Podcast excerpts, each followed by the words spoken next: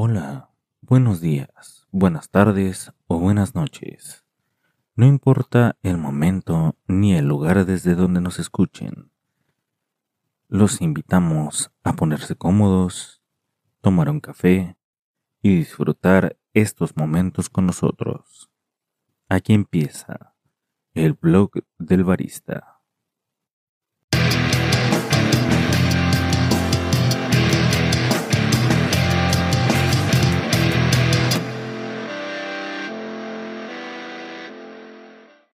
Hola, yo soy el barista y este es el episodio 3 que se llama El café en México.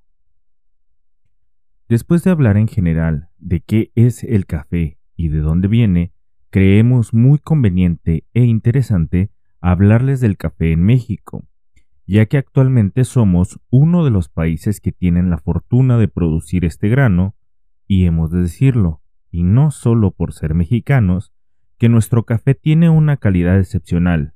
y que en muchos lugares de los estados que lo producen se están haciendo verdaderos esfuerzos porque esto siga así, y más aún, que la calidad del café mexicano sea mejor conforme pasan las cosechas. Vamos a retomar desde donde nos quedamos con la historia del café. Sabemos que el comercio del producto lo tenían por así llamarlo monopolizado los árabes, que habían conquistado la región africana de donde era originario. También se sabe que uno de los trucos para evitar que otros pueblos o regiones lo cultivaran y les quitaran así su comercio era hervir las semillas, quitándole a la semilla su potencial de germinación. Hemos de acotar que, por aquellos años, todo esto de los sabores y aromas ideales del café o lo que en la industria conocemos como perfil de taza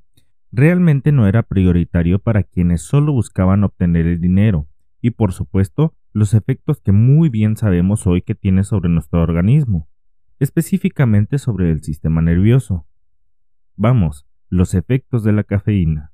En fin, que el comercio siguió por mucho tiempo hasta que un buen día unos comerciantes europeos, se dice que holandeses, obtuvieron sacos con semillas que no habían sido hervidas e incluso algunas plantas las cuales llevaron a Europa. Sin embargo, pronto se dieron cuenta de que no, sus suelos no son ideales para este producto, porque el cafeto es una planta de climas tropicales o subtropicales, es decir, que precisan de buena humedad y bastantes nutrientes de suelo. Por otra parte, y seguramente no estaban enterados de esto, también la altura en la que se siembra la planta influye mucho en su desarrollo y la calidad de sus frutos, pero de este punto ya hablaremos un poco más a fondo en otra ocasión. Entonces, y sabiendo que ya por esa época muchos países europeos tenían colonias en regiones de África y Asia,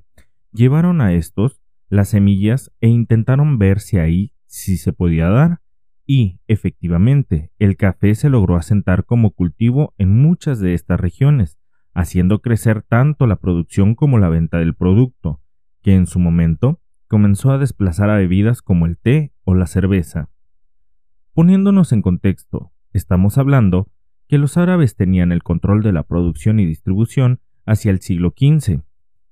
y lo que hablamos de los holandeses ocurre entre los siglos XVI y XVII.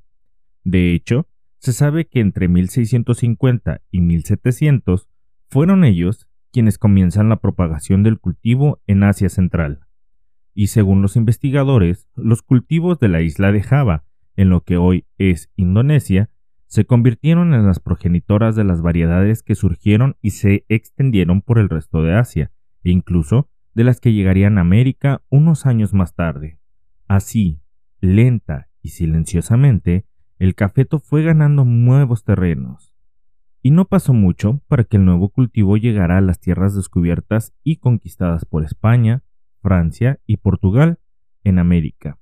Se le atribuye de hecho al rey francés Luis XIV el envío de algunos granos para su cultivo en Martinica. También parten expediciones españolas y portuguesas que llegan a las Antillas y a Brasil, aunque a este último se dice que primero introducen el cultivo inmigrantes europeos y haitianos que huyeron a causa de la revolución que en ese entonces estalló en la isla.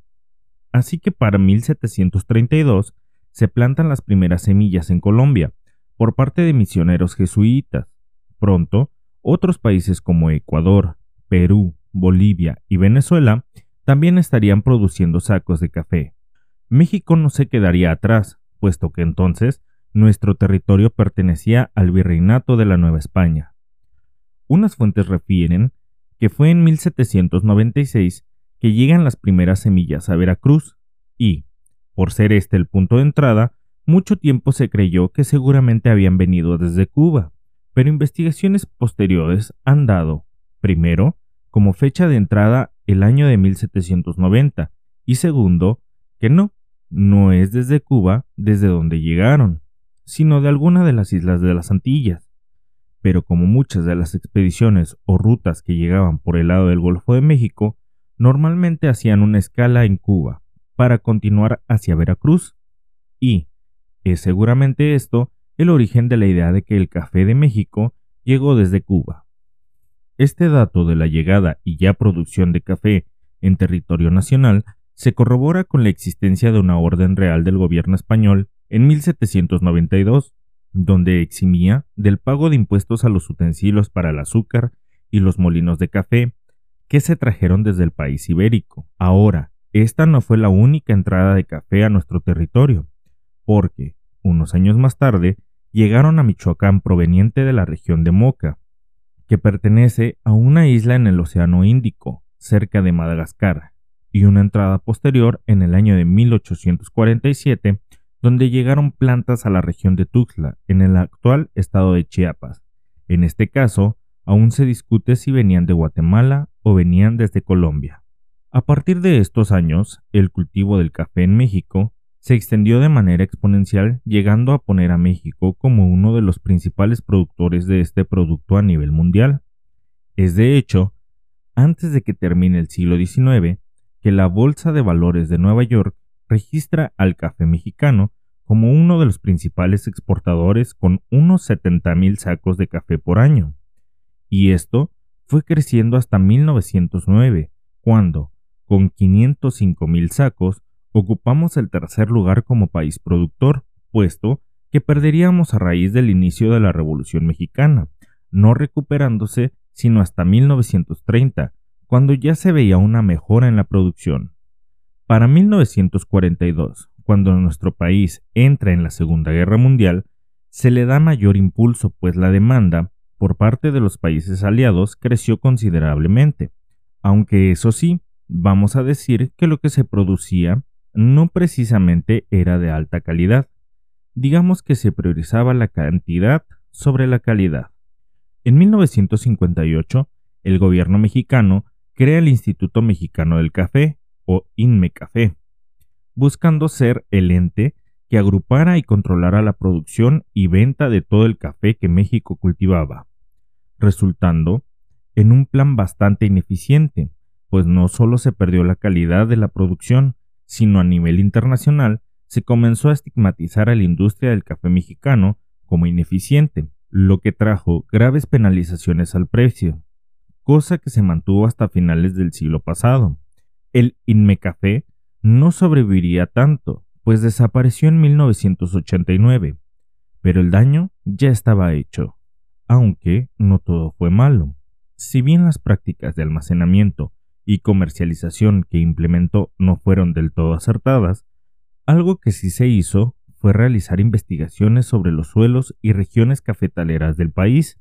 así como de las plantaciones y censos de productores, beneficios y comercializadores, creando así los primeros panoramas de la industria. En 2016, el gobierno, a través de la Zagarpa, propuso revivir al INMECAFé para que éste fuera nuestro representante ante el Instituto Interamericano de Cooperación para la Agricultura. Pero como bien sabemos, y sin meternos en temas políticos, planes van y vienen, pero ninguno ha dado los resultados esperados. En la actualidad, entre 12 y 18 de los 32 estados de la República producen en mayor medida el café que México comercializa, siendo Chiapas, Oaxaca, Veracruz,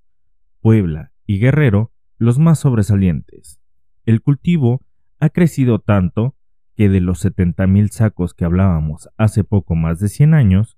hoy la producción oscila entre los 4 y 5 millones de sacos de 60 kilos, lo que nos coloca dependiendo del año entre el décimo y el decimosegundo productor a nivel mundial. Amigas y amigos, esto nos podría resultar ser suficiente para llenarnos de orgullo, pero la realidad es que, por un lado, sí se produce mucho más café, pero aún nos falta hacerlo crecer en calidad. Si no estuviéramos inmersos en la industria, poco sabríamos de los esfuerzos de algunos productores u organizaciones de ellos que se preocupan y ocupan por cuidar los procesos, las cosechas y la calidad de su producto final. Aunque yo sé que igual iban a levantar la mano mis amigos productores, quiero aclarar que si bien hay estos esfuerzos, debemos reconocer que las grandes marcas transnacionales, sin decir nombres, también contribuyen a que no se mejore la calidad al pagar un precio más bajo de lo que realmente vale el trabajo que conlleva la producción del café. Por otro lado, tenemos que el consumo del café en grano es muy inferior si lo comparamos al café soluble. En otra ocasión, nos meteremos a fondo con esto del café soluble y qué tan bueno o malo es, tanto para consumidores como para la industria. Pero lo que sí quiero decir es que el consumo de café en grano es inferior. Y, si a esto le agregamos que, por diversos factores, los precios del café de calidad son ciertamente poco asequibles para el grueso de la población, tenemos un panorama que pareciera poco alentador. Sin embargo, desde este espacio reconocemos que como industria caminamos hacia una mejora en cada aspecto relacionado a la cadena productiva, con la implementación de novedosas técnicas agroecológicas, la profesionalización de los tostadores, catadores y baristas, así como el acercamiento del conocimiento de la cultura del café a los consumidores finales, con y sin apoyo de las entidades gubernamentales, porque creemos en México como país inmensamente rico en biodiversidad, cultura y nobleza de quienes en él vivimos. Amamos el café mexicano, pues aunque no es un cultivo endémico de nuestro territorio, lo hemos hecho nuestro, y quienes lo conocemos lo defendemos, tanto como defendemos al maíz, al chile o al cacao. Nos llenamos de orgullo de ser representantes de esta gran industria y estamos seguros que así conseguiremos contagiar a cada uno de ustedes, vivan o no en México, para que prueben, disfruten y compartan con todos lo grande que es el café de México. Amigas y amigos, espero que hayan disfrutado de este episodio, en el que hemos hablado de un panorama general, tanto histórico como actual, de lo que hoy es el café en México. Si quieren que continuemos o profundicemos a detalle sobre alguno de estos aspectos, les pedimos que nos dejen un comentario Recuerden que nos pueden encontrar en la página de internet www.elblogdelbarista.com.mx, así como en nuestras redes sociales. Se despide de ustedes el barista. Gracias por su atención.